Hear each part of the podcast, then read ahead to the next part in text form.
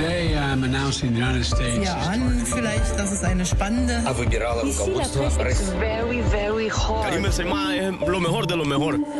La revue de presse internationale sur Europe 1. Nous irons ce matin en Hongrie et aux États-Unis. Première étape, le Royaume-Uni. Bonjour Anaïs Cordoba. Bonjour. À la une ce matin à Londres. Eh bien, la presse britannique s'intéresse au procès du meurtrier du député David Ames, poignardé à mort le 15 octobre dernier. L'accusé âgé de 26 ans est poursuivi pour meurtre et préparation d'actes terroristes. Le Guardian rapporte le témoignage glaçant de l'assistante parlementaire.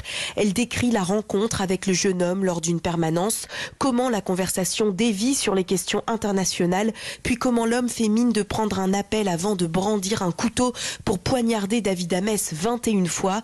Le Télégraphe ajoute que cet homme radicalisé faisait du repérage pour commettre un attentat depuis 2019 et que sa cible initiale était le ministre Michael Gove.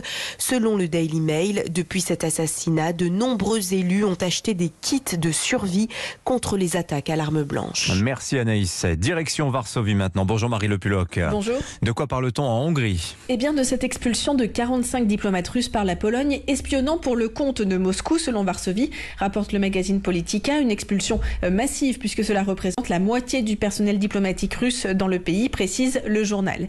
Tolérer ce genre d'activité illégale des services russes menacerait particulièrement la sécurité de la Pologne et celle de nos alliés de l'OTAN et de l'Union européenne, a réagi le ministère des Affaires étrangères polonais, cité par le quotidien Respospolita.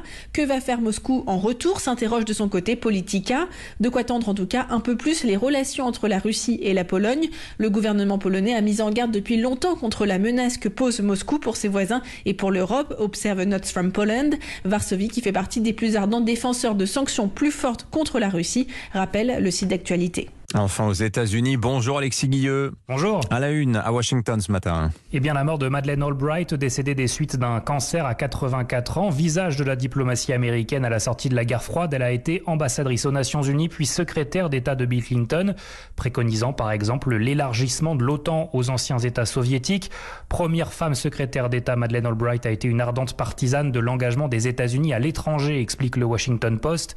Fille d'immigrés tchèques qui ont fui le nazisme puis le elle considérait son pays d'adoption comme un phare moral, une nation indispensable à la résolution des conflits dans le monde.